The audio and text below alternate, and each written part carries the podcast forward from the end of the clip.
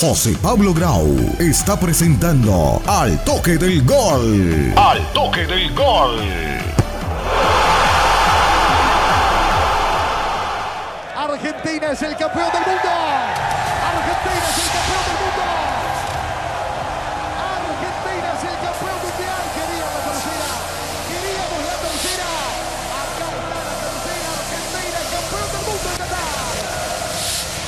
La agónica tanda de penaltis eh, del USAIL que coronó a Argentina como campeón del mundo después de 36 años que Diego Armando Maradona como capitán lo alzara allá en el Estadio Azteca de México, esa Copa del Mundo de 1986 y eso hizo entonces elevar a Lionel Messi al menos en el altar de la pelusa. Otros argumentábamos, incluso me incluyo, que no necesitaba Lionel Messi levantar una Copa del Mundo para ser considerado o al menos sentarse en la mesa de Pelé y de Maradona, aunque eso será en otro programa y el debate será siempre eterno dependiendo de las generaciones y qué persona considere entonces que fue el mejor. Argumentos ahí de sobra, tanto para Pelé, para Maradona y cada vez obviamente más eh, Messi, que en el mundo de hoy, que en la actualidad de hoy, de hoy, a mí sigue siendo mucho más complicado que un jugador eh, pueda hacer y lograr lo que ha logrado Lionel Messi en el ámbito del fútbol, porque hay mayor tecnología, más competencia, eh, los jugadores están mucho más estudiados, los cuerpos técnicos de los equipos rivales a través de inteligencia, de big data, etcétera, tienen cada día más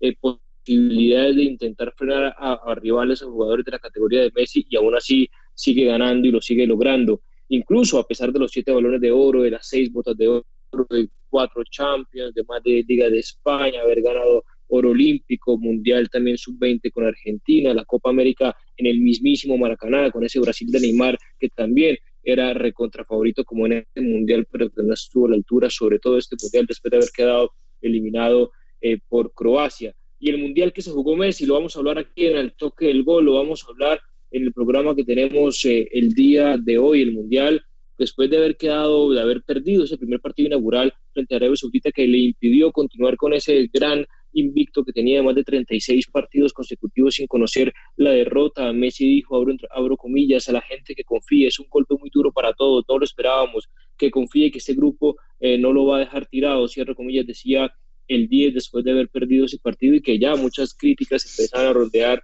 lo que significaba la escaloneta. Eh, y claro, bueno, ya empezó ese mito de Lionel Messi que se, unía, se unía a Cristiano Ronaldo y a, eh, y a Memo Ochoa, el jugador eh, de México, y, y Guardado también, en convertirse en ese selecto grupo que habían disputado cinco mundiales eh, de manera consecutiva. Lo tenía ya Antonio Carvajal en España, Lothar Matthews, Pablo Maldini y Buffon, y eso también logró Lionel Messi, anotó siete eh, goles en este mundial, se le quedó un solo gol porque la bestia, el animal, lo que significa cuando se despierta Kylian Mbappé, se quedó con la bota de oro, incluso anotó más goles en este mundial que sus cuatro anteriores mundiales eh, sumándolos entre todos, porque había marcado seis goles en 19 partidos, números, vuelvo y reitero, de los que marcó en, en, Qatar después de los partidos que disputó, incluyendo la final. Solamente no anotó uno ante Polonia, convirtiéndose entonces en el primer jugador de toda la historia que marca en todas las fases, desde grupos hasta la final en una Copa eh, del Mundo. Y no solamente sus siete goles pusieron a Messi por delante de lo que estamos eh, mencionando, sino de Maradona, que llevaba ocho goles en mundiales, Batistuta llevaba diez goles como máximo goleador del albiceleste mundial y llegó entonces a 13 goles en 26 partidos. Esa cifra que en este domingo de, de, mundial de final lo convirtió en el jugador con más encuentros en toda la historia del torneo de la Copa del Mundo por encima de Lothar Matthews que tenía 25 goles. A lo largo de este podcast del toque del gol que hoy estoy con Jesús, vamos a hablar no solamente de los récords que batió eh, Messi, más de 12 récords batió Messi con esta presentación, sino que fue el mejor jugador del mundial, ya lo vimos con ese balón de oro del Mundial, es el único jugador que se ha ganado dos eh, de manera no consecutivo, porque lo ganó el 14, después no lo ganó el 18, lo ganó en ese momento eh, Luka Modric y después, ahora sí, lo volvió eh, a ganar Messi. Hablaremos de la cantidad de minutos que ha jugado, que también es el que más ha disputado en la historia de los mundiales, etcétera. Vamos a hablar de récord de Messi, de la escaloneta, de Argentina, de la gran final, la mejor, si no la mejor, al menos la que yo he visto y lo que uno puede revisar en los diferentes videos, la mejor final de una, de una Copa del Mundo la presenciamos allá en Qatar con ese 3 a 3 y definición eh, por penales. Tenemos mucho por debatir, mucho por hablar, también escuchar a los, a los protagonistas. Tenemos a los campeones, a Scaloni, a Lionel Messi, Angelito Di María, el hombre de las finales en Argentina, muy bien merecido a pesar de los golpes, a pesar de las lesiones que ha tenido Di María en los últimos torneos. En las finales siempre aparece como apareció, ya después vamos a discutir el poco tiempo que jugó, aunque 65, casi 70 minutos, y otras fuentes dicen que ya era porque estaba agotado físicamente y, y el físico no le daba para más, pero lo vamos a ir desarrollando, los cambios también del técnico de Champs, de Francia, que también estuvo muy cerca de hacer una épica, de volver otra vez a ganar de manera consecutiva un mundial de fútbol. Eso y mucho más aquí en el toque del gol, que invitamos a que todos nos escuchen a través de nuestras diferentes plataformas que lo tenemos en nuestro podcast, como es principalmente en Spotify y Apple de Podcast. ¿Qué tal Jesús? ¿Cómo estás? Un cordial saludo, José Pablo, para ti, para todas las personas ya que están conectadas con nosotros. Y, sí, la verdad que, que para mí es la mejor final que yo haya recordado. Y, y la verdad que yo he visto, he visto bastante casi. Es, es impresionante. Seis goles, prórroga, penaltis. Yo creo que es, es la mejor final que, que ha habido eh, en, el, en, en todo el, en la órbita del fútbol definitivamente. He visto finales con Pelé, a mí no me gustan esas comparaciones, por supuesto. Hoy es difícil, eh, hoy es más eh, eh, complicado competir, pero, pero en la época de Pelé, bueno, eso sería para otro tema, ¿verdad? Otro programa. Hasta el balón era diferente, ¿no? Pienso yo, hasta las canchas, todo. Es decir, murieron a patada, por ejemplo, Pelé y a, Maradona. Impresionante, pero, pero eso sería, ¿verdad? Tema de otro, otro programa. Y, y para mí, sí, la mejor final que yo que yo haya visto. Eh, he visto bastanticas, como dije, y por supuesto eh, un inmenso de Messi. Es decir, es el, eh, ya piensa la gente que es, que es el mejor de la historia. Vuelvo y repito que a mí no me gusta colocar eso así, de que sea el mejor de la historia. Lo que sí quiero es que cuando sea vienen dentro del programa las decepciones tan grandes que yo vi de jugadores en este mundial, que no me puedo quedar callado porque es que fueron, fueron jugadores importantísimos de una calidad futbolística impresionante, pero que a la hora del té del Mundial pues fracasaron completamente.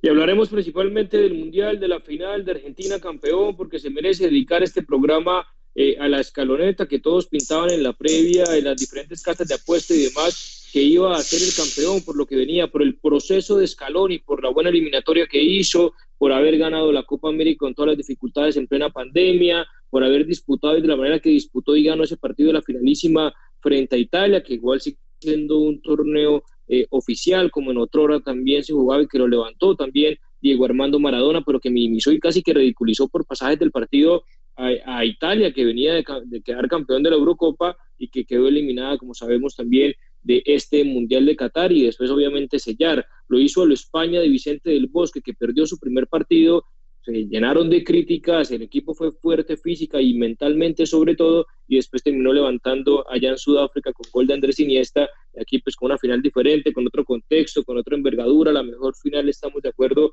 de los últimos años, para mí de la historia de todos los mundiales, que siempre es una final cerrada, es una final difícil, que se que ciñe por pequeños goles o es una goleada, digamos, como la de Francia en el Mundial pasado, porque ya superó de manera abrupta a su rival como fue Croacia, que no fue capaz de competirle eh, de igual a igual y hay que hablar obviamente del balón de oro también de este mundial que se perfila más allá de los tiempos, después lo hablaremos también a su octavo balón de oro Lionel Messi para sellar ahí sí con más broche de oro su carrera futbolística porque de octavos de final Messi anotó goles, y asistencias, eh, goles en finales, de penal, eh, y lo difícil que es para Messi anotar de penal, así parece que es muy sencillo. La categoría y el nivel, por ejemplo, de Mbappé, patear los penales más allá de que Dibu Martínez estuvo cerca de atajarlos, algunos al menos, pues esa frialdad que muchas veces vemos cuando Messi no se concentra eh, lo suficiente, pues que ha errado varios penales, incluso erró uno en este, en este mundial. Y hay que hablar de eso, de los récords, de lo que significó, de lo que es eh, la Argentina que está volando para Buenos Aires para ya celebrar el día de mañana, lo más seguro con su gente, que es una locura lo que es Buenos Aires y toda eh, Argentina en general. Pero si te parece bien, arranquemos antes de escuchar después a, a los protagonistas. Ahorita vamos a empezar eh, con, el mejor, con, con, Lionel Messi para ir preparándonos. Sí, claro. ¿Sí? Déjame decirte esto, este, este, es decir, yo creo que Messi gana su primer mundial y, y, su último, seguramente que va a ser su último ya a sus 35 años. Eh, es, es, es un jugador excepcional en qué año, en 1986 que Argentina había ganado este, este mundial. Ahora, yo, yo sé que Messi no, debe tener, no, no tiene la velocidad que, que, que, tenía antes en su juventud, por supuesto, pero pienso que es el jugador más sabio que he visto últimamente, es Lionel Messi, más pausado. Eh, digamos, analiza y piensa, piensa las jugadas. Y yo aquí me quedaría muchísimo tiempo para decir que en Qatar, ¿verdad? Él, él demostró pues que, que, yo no le conocía ese liderazgo, honestamente, eh, cómo asumió ese liderazgo eh, bien detallado, bien, bien, eh, bien llevado, eh, que todo el mundo le decía que era un pecho frío o algo así por el estilo, pero, pero no, es decir, estuvo excepcional. Mm, faltaron cositas, pues, digamos, siempre en Argentina es, con eso de compararlo con Maradona. Yo, yo no lo comparo definitivamente. Messi, el, el de hoy, que le faltaba eso, de, de ser un, un, líder dentro y fuera del campo, ya, ya lo es, ¿no?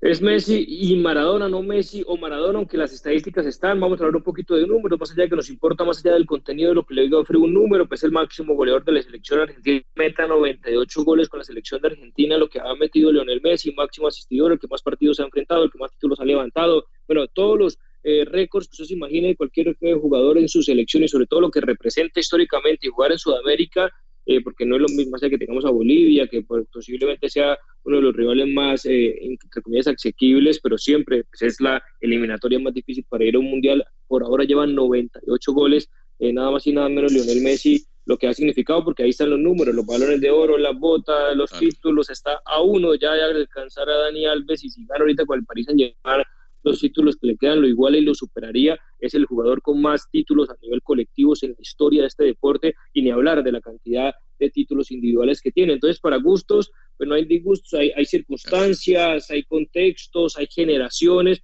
pero sin duda Lionel Messi eh, está en el Olimpo del fútbol internacional y para mí el liderazgo, a ver, eh, yo creo que generaba como, como todo, como Cristiano genera amores y odios, Messi también, eh, desafortunadamente, porque los amantes del fútbol deberían estar por encima de eso, pues que tilden a un tipo que ha ganado 42 títulos, ha ganado 7 balones de oro, 4 Champions, un Mundial, Copa América de pecho frío, realmente limitar mucho y, y, casi que limitar la capacidad que tiene un jugador que es un ser humano que sí creo que ha tenido malos partidos y demás, como lo hemos dicho tradicionalmente jugadores históricos o deportistas históricos, incluso hay un tuit por allá de Andy Murray, que yo sé que es un tenista, no tiene nada que ver con fútbol, diciendo que si no solamente Messi era el mejor futbolista de la historia, sino el mejor deportista de la historia, y abarca otra disciplina y metemos a Jordan, nos complicamos más y nos metemos con, eh, bueno, con tantos otros en las diferentes disciplinas, Tiger Woods, Michael Phelps y demás, pero está a ese nivel del Olimpo de, de Tom Brady, en fútbol americano de, los mayores deportistas, entonces limitarlo a eso para mí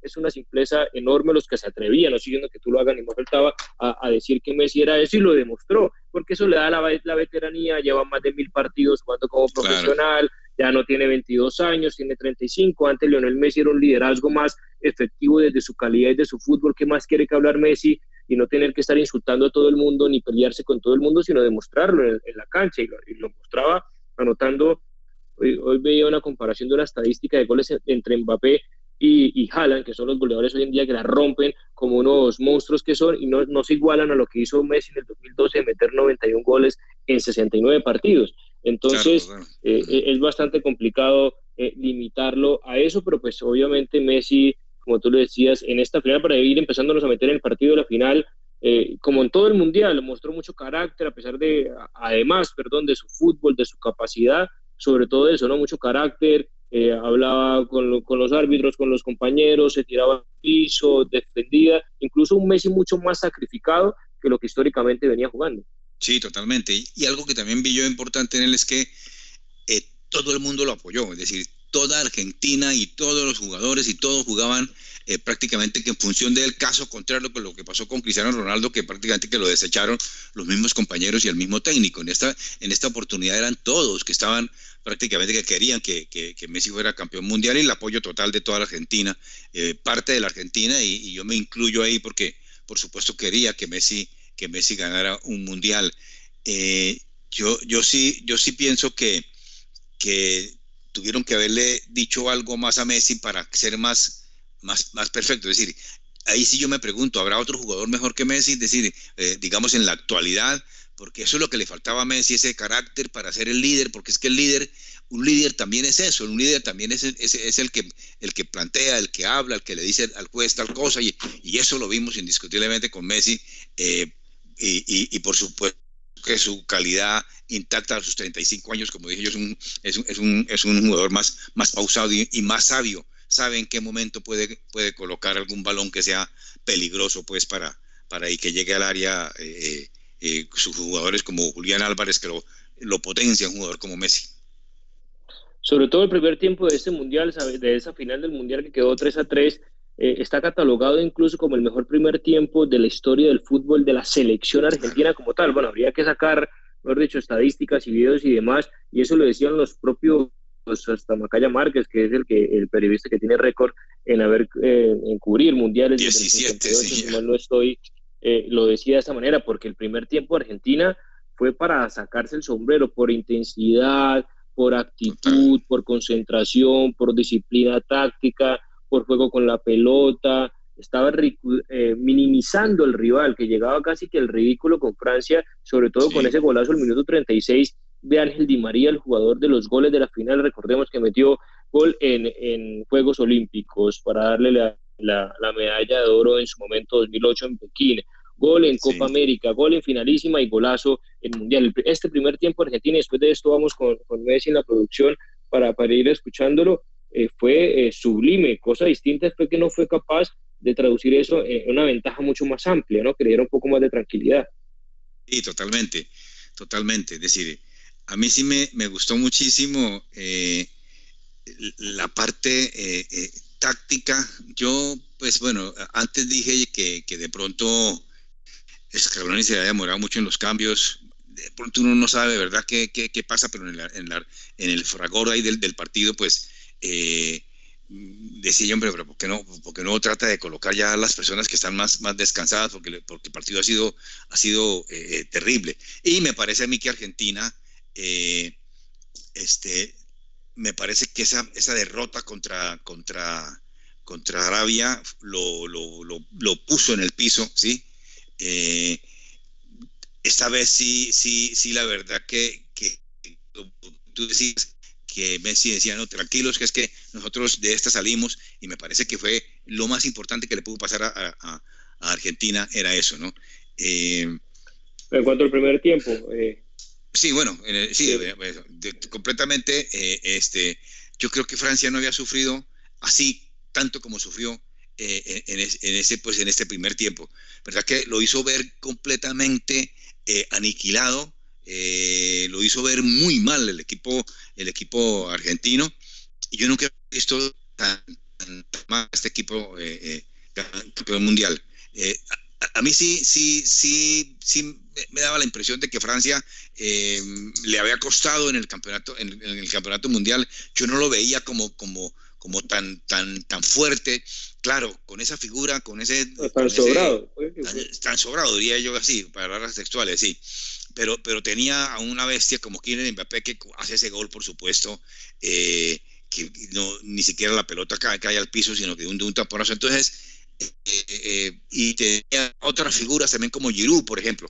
Este, era, era, era importantísimo este Giroud, pero, pero yo no me di, es decir, en el primer tiempo, pero, pero pésimo. Tan es así que el técnico cambia a los 40 minutos y otro fracaso, pues me parece que es de Dembélé, cambia a los 40 minutos y, me da a mí la impresión de que un técnico cuando cambia eh, una acción, es decir, cuando cambia a ese momento es porque no sé, algo le faltó más estudiar, estudiar, estudiar el, el, adversario, estudiar el partido.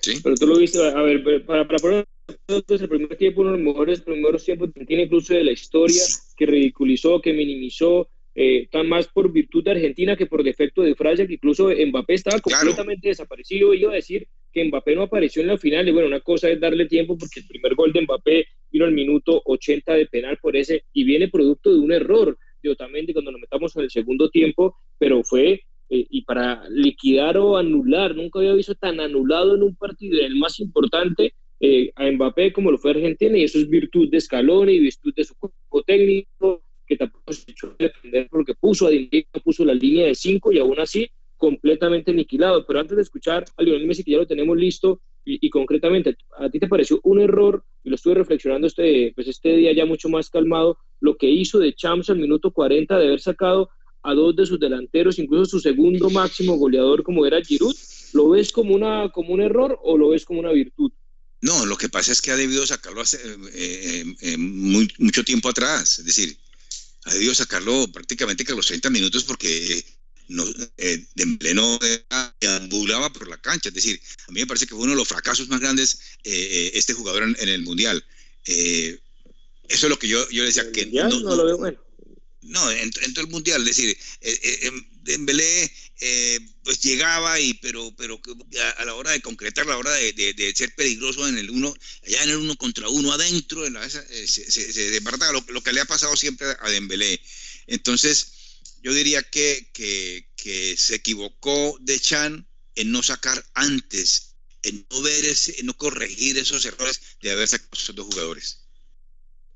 Bueno, yo lo veo incluso como una virtud, más allá de que es difícil que un técnico tome una decisión de sacar a los 20 minutos, a los 30 minutos del partido y más, bueno, cuando el gol de Ángel Di María fue el minuto 36, sacaron jugador antes del primer tiempo. Incluso eh, yo te había entendido, habíamos visto que que por qué sacaba tan pronto que nadie sacaba dos jugadores en el primer tiempo, al minuto, al minuto 40, y lo decíamos por las diferentes redes sociales, pero volviéndolo a pensar ahora con más cabeza fría, pues si era ahora o nunca.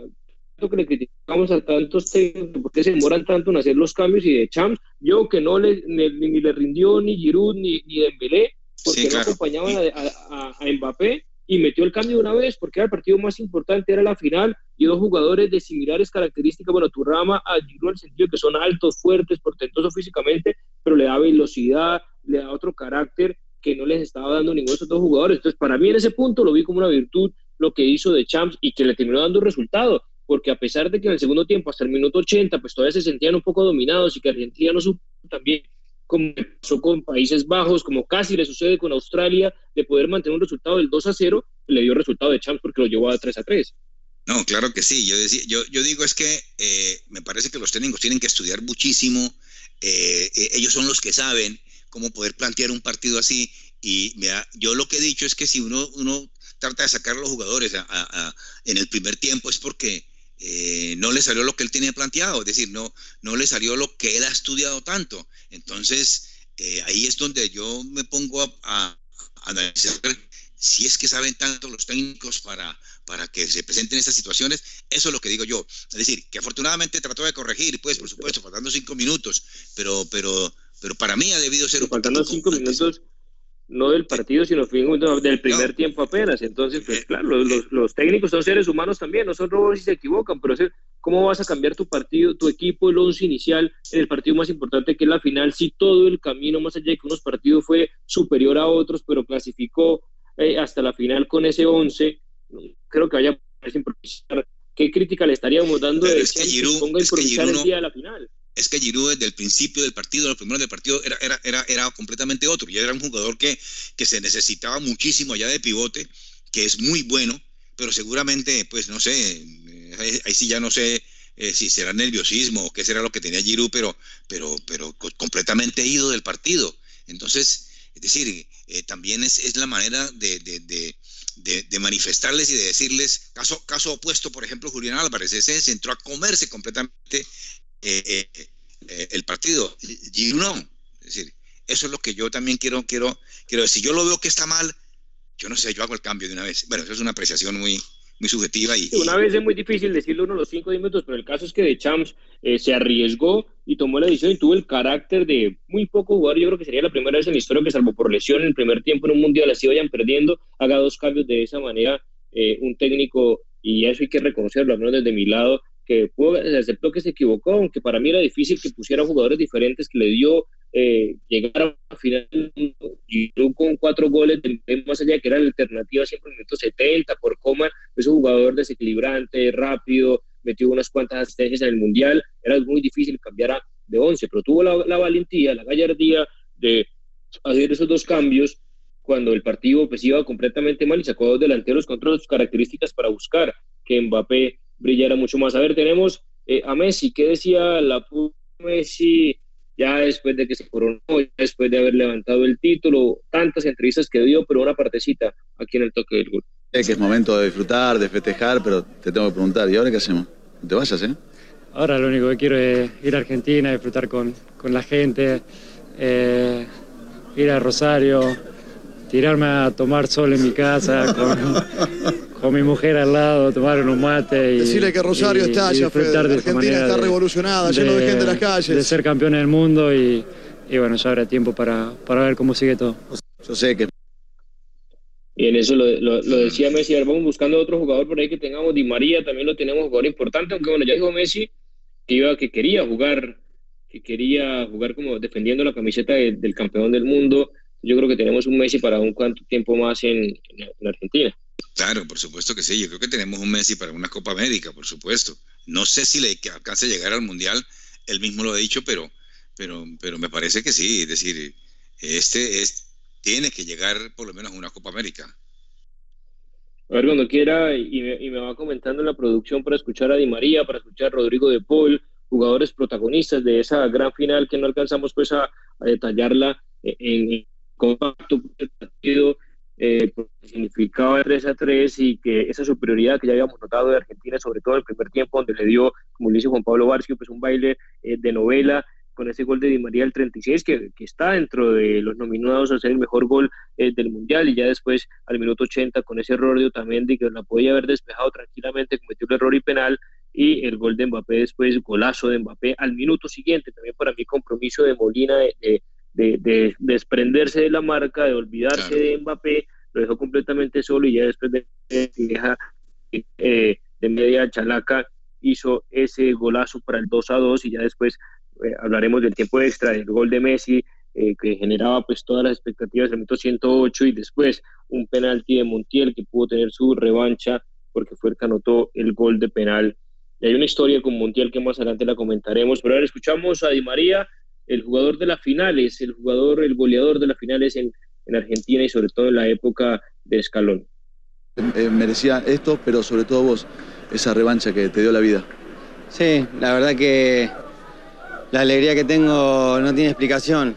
Poder vivirlo con mi familia, eh, poder haber tenido esa revancha que, que no tuve en el 2014 y nada, no tengo palabras, creo que Maracaná, en Wembley y ahora acá en los tres partidos no, todavía no caigo, sinceramente no, no puedo creer lo, lo que pasó en este, en este último tiempo. Bueno, algo adicional del partido de Di María, sobre todo.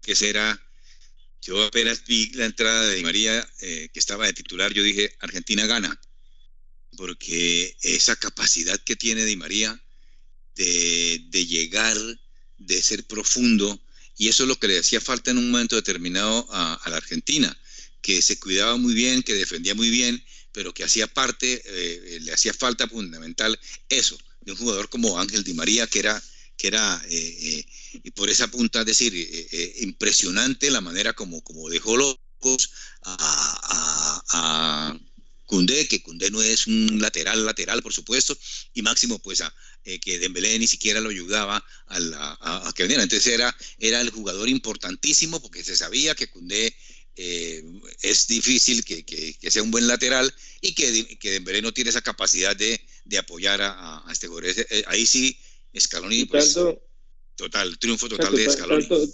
tanto, fue así, eso iba a decir, que la estrategia de Scaloni fue no solamente incluir a Di María, porque Di María no fue titular en los partidos anteriores por lesión, por molestias musculares, y sabemos que ese, ese, es el talón de Aquiles de Di María, bueno, ya también con 35 años y otro físico no le da para jugar al nivel que al menos juega, eh, juega Messi, aunque Messi en eso, cuando la gente dice que camina, mmm, que, que pasea en gran momentos de la cancha, es porque sabe que se tiene que autorregular, porque no puede tener 20 años y estar corriendo como loco como le pasaba antes, que corría a todas, que se hacía lo que le pasa a Dembélé incluso, que Dembélé lo admitió después en rueda de prensa, que Messi le enseñó cuándo tiene que cambetear, cuándo tiene que tocarlo, y es el mayor asistidor de la Liga Española por eso mismo, porque son jugadores tan explosivos que pasan de 0 a 100 revoluciones en menos de nada, pues tienden a lesionarse mucho muscularmente y la gente a veces tiene que comprender que por la característica de juego de Messi tiene que saber autorregular si mal llegar a los 35 años. Como Di María es pura explosividad,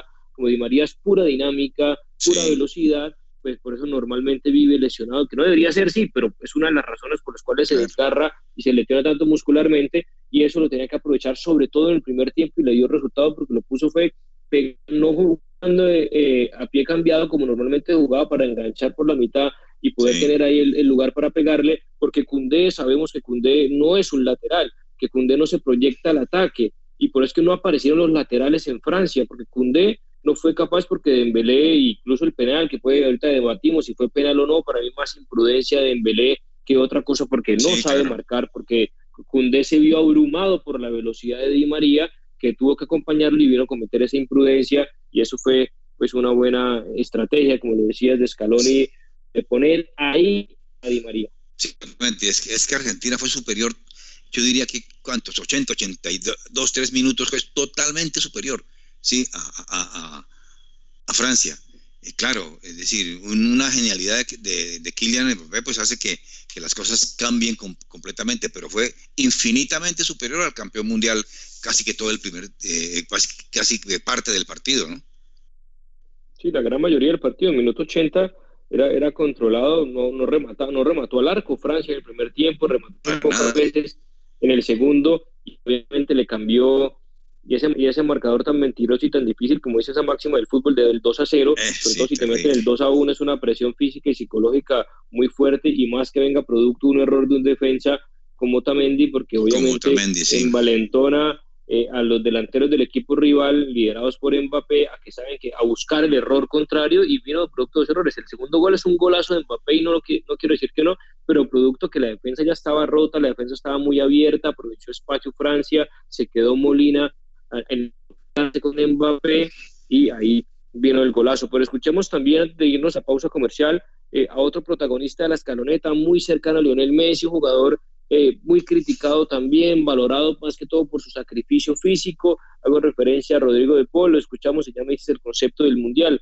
que fue para ti de la final y lo que significa este jugador para la selección argentina. escuchamos a Rodrigo.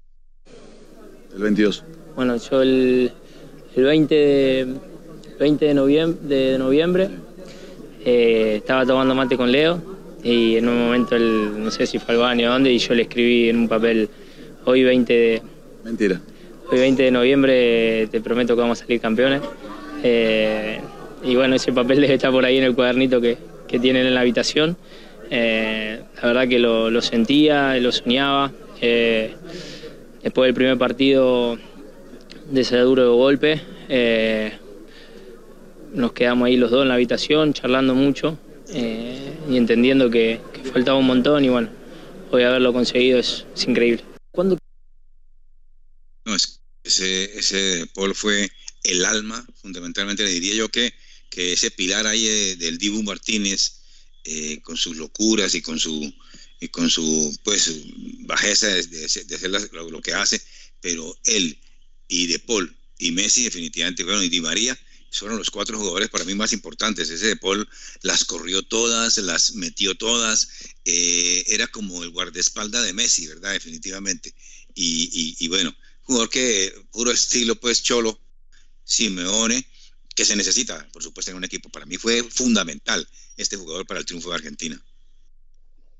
Muy criticado Rodrigo de Paul muchas veces, más corazón y fuerza y ganas que muchas veces fútbol, aunque sabe con el balón en los pies, pero cuando está bien físicamente, cuando lo da, pues es un jugador con, con mucha actitud y con mucha categoría para, para hacer eso, para hacer el trabajo sucio, para el, para el desgaste, para los despliegues, para que otros brillen a su alrededor. Una de las principales fortalezas y virtudes que tiene Rodrigo de Paul es que haga a su compañero que se luzca, que sea mucho mejor porque nunca se va a lucir más allá de su despliegue, de su capacidad, de su ida y vuelta, de ese box to box que tuvo, vino de menos a más y sobre todo pues enseñando lo que casi tenían que, mejor dicho, partirle la pierna si querían eh, ver lesionado y que después eh, incluso estuvo lesionado durante el Mundial, jugó infiltrado, jugó eh, con un, pues, protección médica y demás para que pudiera completar los partidos, pero Scaloni sabía que no tenía un jugador como él que le diera eso, ese corazón, esa velocidad, ese vuelta, ese acompañamiento que se lo daba Rodrigo de Paul.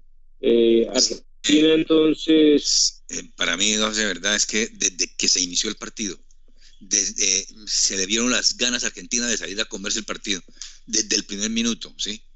Y, por supuesto, como hemos dicho ya, con la inclusión de Di María ahí, yo, yo dije, no, este partido es, es totalmente ganable y, a fe que, que lo estaba consiguiendo casi que a los 80 minutos, ¿no? Es que esa, esa línea que, colocaba con Lisandro Martínez, a mí no me, no, decir, no, no, le encontraba justificación a eso, ¿no? Yo creo que fue más producto de, de, la lesión de Di María, no tiene un jugador de las características de Di María arriba, de pronto Angelito Correa, pero pues no, no sé si no le vio eh, esa, esa confianza para ser titular, por eso que tuvo que apelar a eso y porque Licha Martínez pues tiene un presente enorme del United y pues, sí, ni hablar del Mundial de Otamendi. Sí, el huevo Cuña lo cambió, lo metió prácticamente en el puesto de, de Di María, ¿no? En el, sí, en, el segundo tiempo. Pero vamos a una pequeña pausa comercial y ya regresamos hablando aquí en el Toque del Gol, un programa especial al campeón eh, del mundo que llega a su tercera estrella después de haberlo obtenido ya en su país en el 78, en México 86 y después de que se le había escapado ese sueño de Brasil 2014, jugando un mejor partido incluso que en aquella Alemania, que era un, un equipo muy solvente en aquella época y el mejor del momento, pero la final la jugó mejor Argentina con todas las oportunidades que tuvo Higuaín, el propio Messi, Palacios y demás, pues sí lo pudo eh, tener y levantar y darle la gloria al que para muchos, incluyéndome, el mejor jugador de, la historia y que al menos este título eh, habla de ello. Vamos a una pausa comercial y regresamos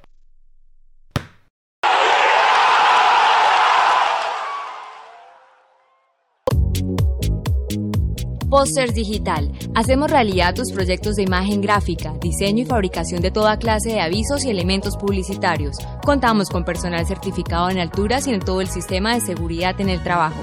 Póster Digital, tus ideas e impresiones sin límite. Pósters Digital, calle 36, número 2853, Bucaramanga. Teléfono 645-3399, 645-4399, 316-874-8253. Punto ASP, soluciones en aseo, cafetería y papelería. Te llevamos a domicilio gratis en Bucaramanga y área metropolitana papel higiénico, toalla de papel, límpido, gel antibacterial, alcohol, jabones, servilletas, aromáticas, azúcar, café, vinagre, tapabocas y bolsas de aseo. Puedes realizar tus pagos por medio de transferencia bancaria, datáfono o QR. Teléfono 680-3044, 680-3178. Punto ACP, calle 37, número 2414.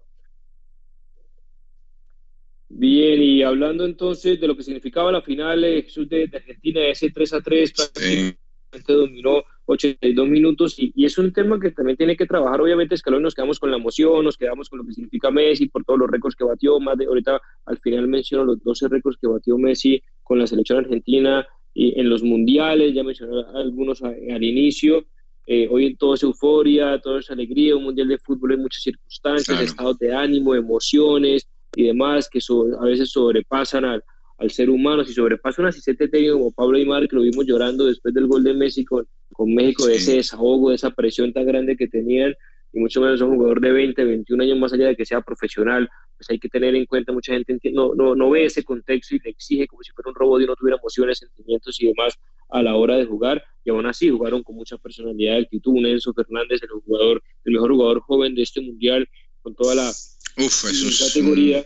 Pero habría que mirar lo que te iba a preguntar, habría que mirar y que tiene que corregir Scaloni es que, que, le, que le remontan los partidos, no va a ser muy fácil, pero que no tiene la capacidad argentina de cerrar una ventaja, salvo el partido de Croacia, que fue y lo jugó solventemente y tranquilamente, tuvo esa fase, eh, con Países Bajos lo vimos, con incluso Australia, que si no hubiera sido esa tajada del Dibu Martínez, le hubieran complicado las cosas y ni hablar de, la, para mí, la tajada del Mundial y de los Mundiales, muy a la Iker Casilla en su momento frente a Robert, con el pie saca eh, del delantero francés en práctica, acabándose el partido, esa, esa, jugada y se acabó el partido. Sí, totalmente. Eh, claramente decimos que, que, Argentina fue muy superior, pero yo no sé por qué, por qué se replegó, ¿sí?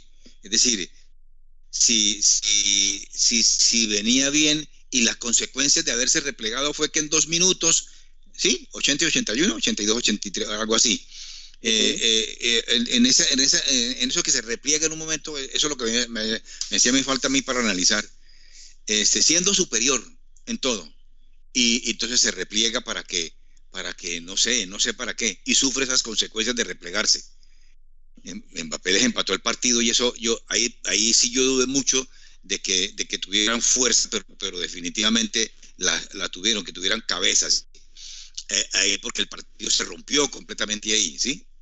Y, y bueno, yo creo que preocupante porque decía, no, no, ya pero salió la casta y la capacidad del Cuti Romero impresionante.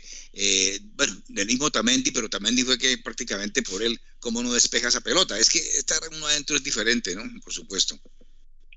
Hay muchas variables, vuelvo y reitero, el tema de, no creo que se haya querido replegar por, por gusto, bueno, más allá de que muchas veces, y eso se le exigía a un Brasil, ¿por qué no se replegó Brasil frente a Croacia, faltando tres minutos para ganar el partido y se fueron a atacar 8-9 como si fuera un partido de colegio que les cogió la contra y los empataron y después quedaron eliminados del Mundial. Entonces también hay que Pero saber... Es que Croacia ahí fue diferente, José.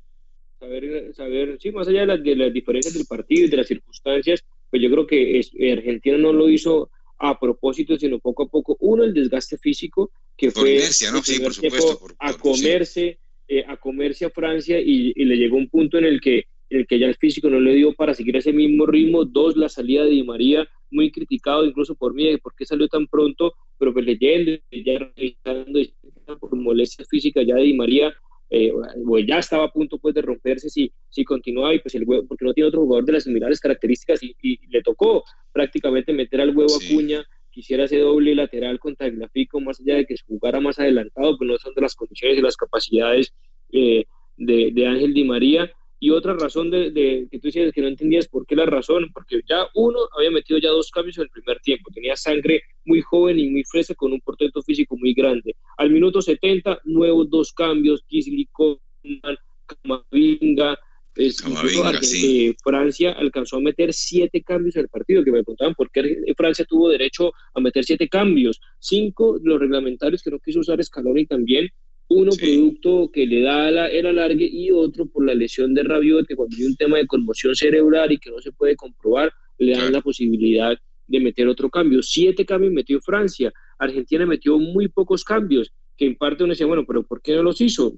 Eh, también porque solamente estuvo el, el huevo Acuña, fue el único que ingresó en los primeros, antes de los, de los, minutos 90, después Montiel en el 91, y ya en el 102 Lautaro Martínez y, y Leandro Paredes y, y ya después al final Pesela y Pablo Dybala, sobre todo para cobrar Pablo Dybala eh, Peralta. Entonces yo creo que, que, el despliegue físico, el cansancio físico y mental eh, casi deja por fuera a, Francia, a Argentina. Argentina, pero es que también ahí, ahí, sí, con todo el respeto, se equivoca Scaloni, decir verdad, en la demora completamente de los cambios. Es que, es que estaban que ya no podían, no podían más y, y, y bueno, decir, ahí sí me parece que, que falló en ese aspecto uno, en este momento no, no, no, puede decir nada. ¿Qué dirá Maradona que lo mandó a, a, ser campeón mundial de motos, una cosa así? Este, y, le cayó la cara a todo el mundo. A mí me cayó la cara hoy. Yo decía, el partido de Argentina es espectacular.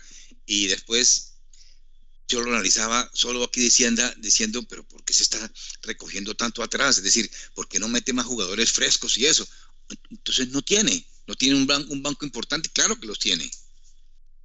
Sí, posiblemente no confía tanto en el plan B como si en los del plan A y confía más en la categoría y la batería de los que están jugando eh, el 11 eh, Pero un, un Correa, uno desde afuera eh, no, no, no, sabemos cómo un ángel que sí, podido caer.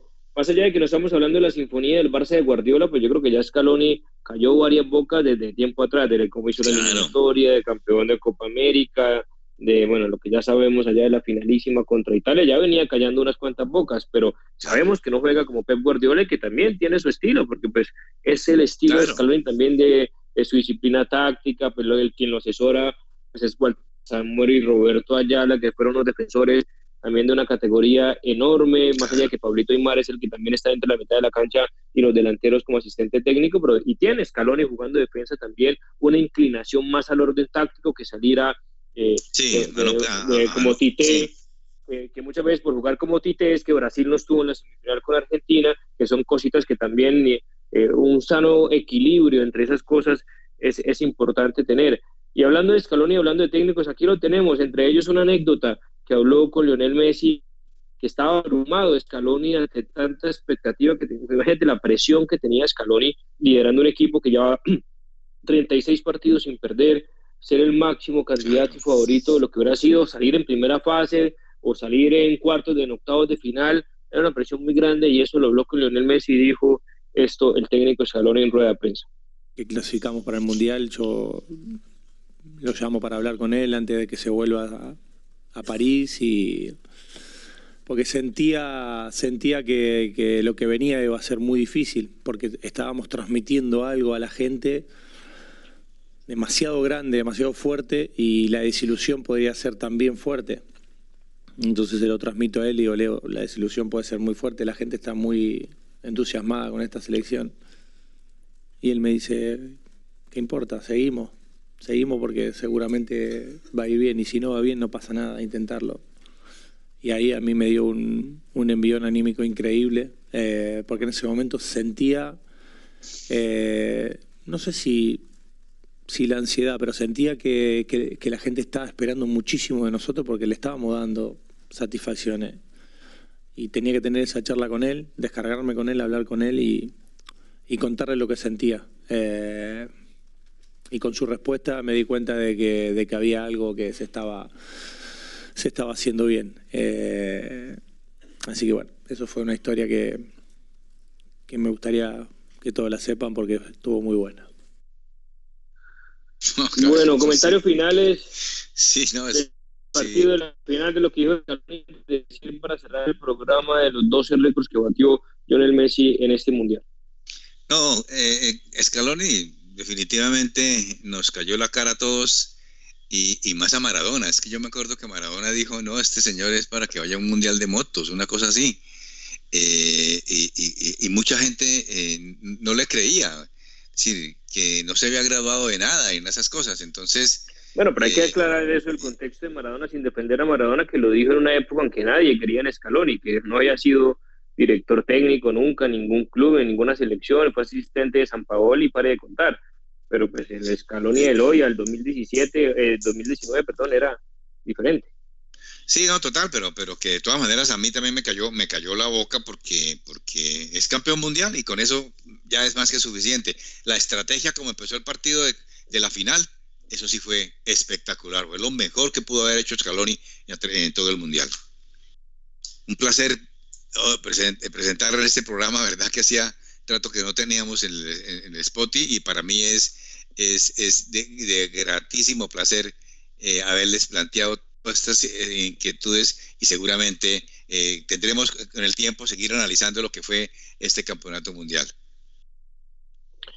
Sí, eh, antes de la despedida, pues recordamos que la gente lo puede escuchar por Spotify y por Apple de Podcast en nuestro programa que se escucha en España, se escucha en Colombia, se escucha en Brasil, en México y que todos ustedes nos sigan eh, escuchando. Eh, ya lo que hablamos, bueno, no sé si quieres mencionar algo de, de, de la Argentina campeón, de algo adicional eh, de Messi para, para cerrar este partido y ya después damos el cierre. No, que Messi, Messi volvió a aparecer eh, después, digamos, de esos minutos fuertes de 108, 100, 110 y volvió a aparecer en el momento que más se necesitaba y, puso ese, puso ese 3-2, ¿no? Parcial, es decir, eh, ahí, ahí es donde me doy cuenta que Messi eh, la tenía toda, es decir, estaba con una capacidad impresionante para, para, para, para, que fuera lo que es y lo que, se, y lo que se merecía. Él sentía que la podía ganar y apareció en esos minutos, ¿no? De, ya que era muy complicado, el minuto 108, creo que fue 107, algo así, y, lo necesitaba terriblemente el equipo y él salió. Entonces, mi respeto ¿no? a Leo Messi.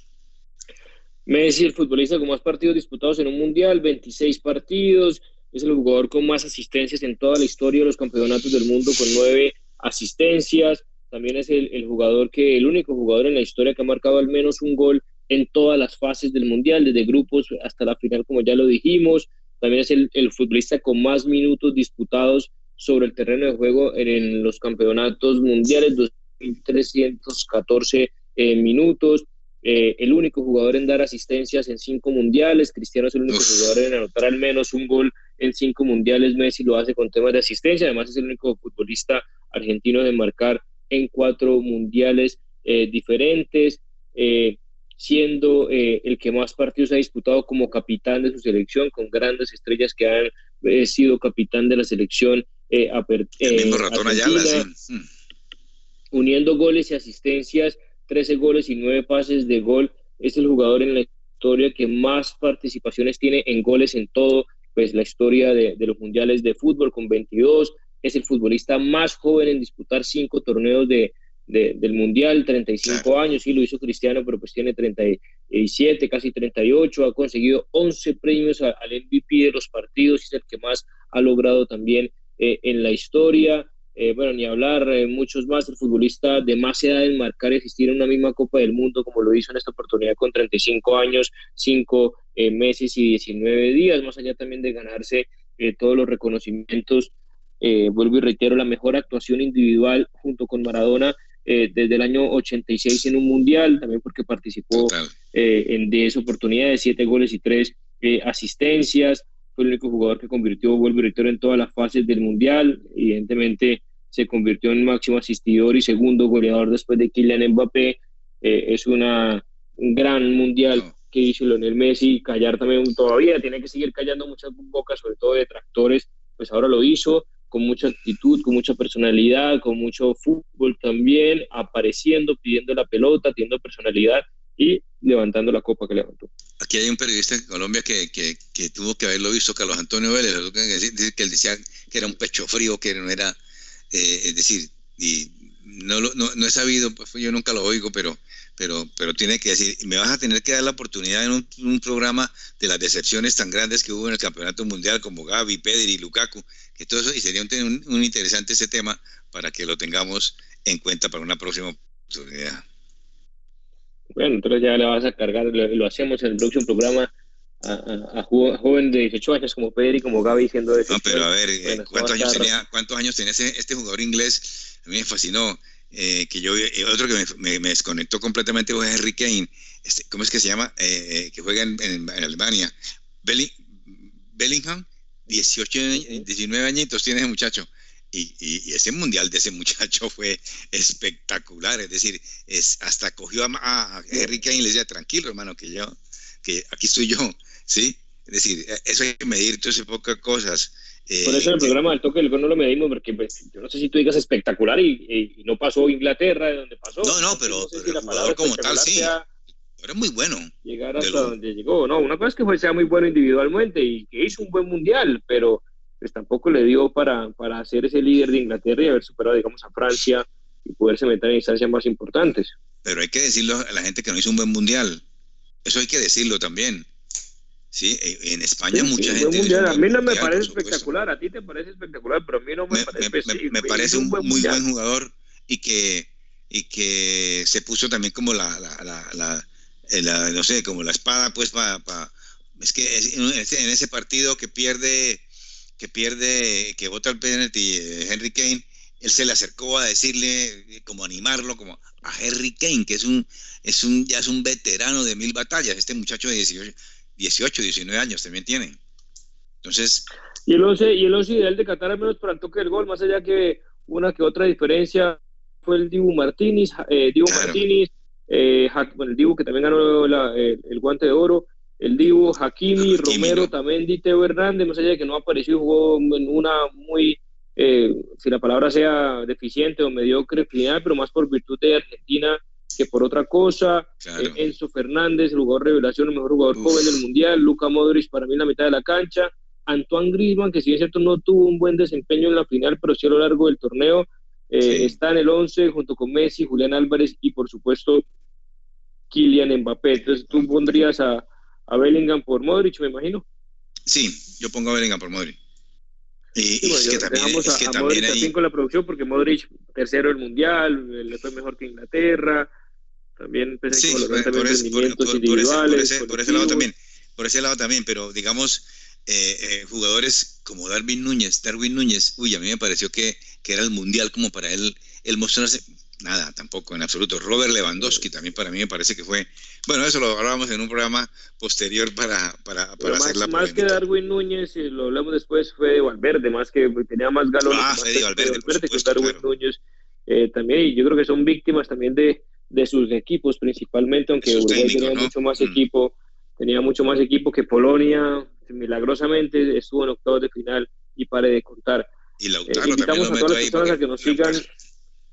Sí, Lautaro, sí, mm. sí, preciso. Siendo el segundo goleador histórico de la era de Scaloni, Julián Álvarez aprovechó un mundial para quitarle la titularidad que no fue capaz de quitársela a nadie antes de eh, este mundial. Invitamos a la gente que nos siga en nuestras redes sociales también. Estamos en Instagram, estamos en Facebook, estamos en Twitter, estamos en TikTok, arroba el toque del gol, para que nos puedan seguir y estar atentos a nuestras publicaciones y también en nuestro podcast de Spotify principalmente y de Apple de podcast. Ahí nos pueden escuchar de manera gratuita en cualquier momento. Muchísimas gracias a todos ustedes y nos vemos en una próxima oportunidad.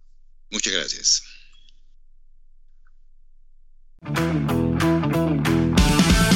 Hasta aquí, al toque del gol, presentó José Pablo Grau. Al toque del gol.